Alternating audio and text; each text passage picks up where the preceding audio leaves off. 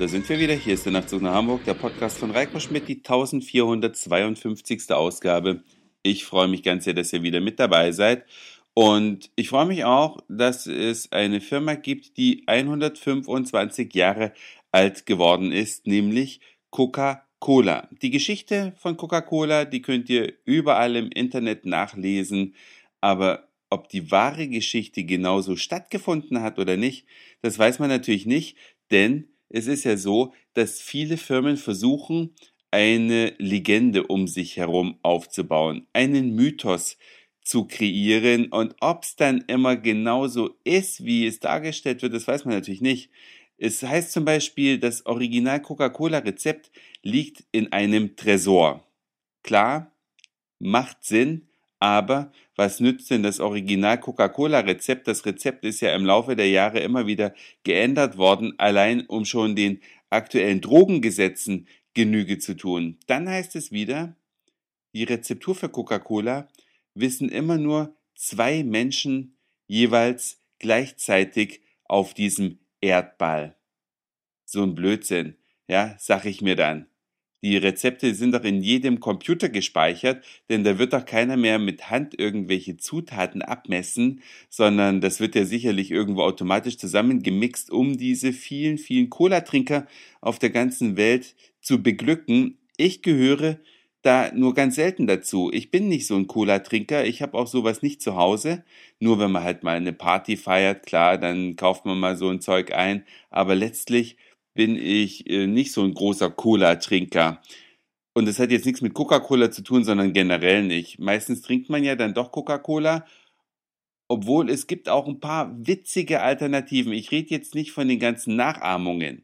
Ja, ich rede wirklich von Cola, die einen echten Mehrwert bietet, wie zum Beispiel Premium Cola. Die heißt genau so. Premium Cola gibt es in Hamburg in einigen Getränkemärkten zu kaufen. Die hat nämlich wesentlich mehr Koffein und wirbt auch damit, dass sie nach dem Original Coca-Cola-Rezept hergestellt worden ist.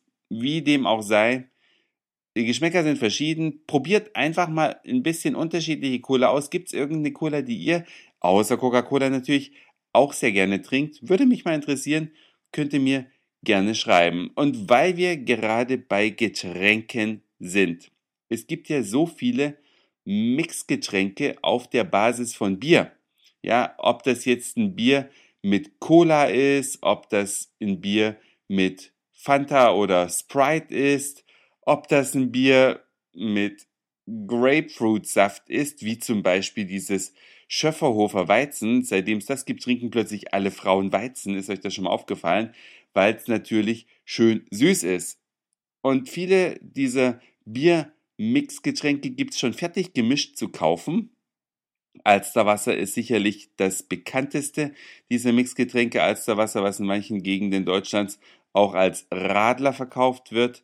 Die neueste Kreation ist mir heute über den Weg gelaufen und ich muss sagen, ich bin eigentlich nicht so der Mix-Fan. Ne? Ich mische Bier vielleicht mal mit einer Zitronenlimonade und trinke es dann als Alsterwasser, aber damit hat sich's. Ja, weder Hefeweizen mit Cola noch Pilz mit Cola, so eine Sachen trinke ich alle nicht. Auch kein Schöfferhofer. Ganz selten höchstens mal. Aber was mir heute über den Weg gelaufen ist, das schmeckt wirklich gut. Und zwar ist das die Mischung aus Bier, zwar sogar ein alkoholfreies Bier, weil ich fahren musste, und Apfelsaft. Heißt, oh, wie hießen das jetzt? Gründels, glaube ich. Gründels Fresh ist von der Karlsberg Brauerei und ich muss echt sagen, das ist eine sehr gelungene Mischung, weil alkoholfreies Bier eigentlich nicht schmeckt, aber mit diesem Schuss Apfelsaft schmeckt's wirklich sehr genießbar. Ob's euch schmeckt oder nicht, oder was es sonst noch für verrückte Kombinationen aus Bier plus X gibt, könnt ihr mir ja gerne mal eine Mail schreiben oder einen Spruch auf dem Nachtrufbeantworter hinterlassen oder einen Kommentar auf der Website. Freut mich alles gleichermaßen. Das war's für heute. Dankeschön fürs Zuhören, für den Speicherplatz auf euren Geräten. Ich sag Moin, Mahlzeit oder guten Abend, je nachdem, wann ihr mich hier gerade gehört habt. Und dann hören wir uns vielleicht morgen wieder. Euer Reiko.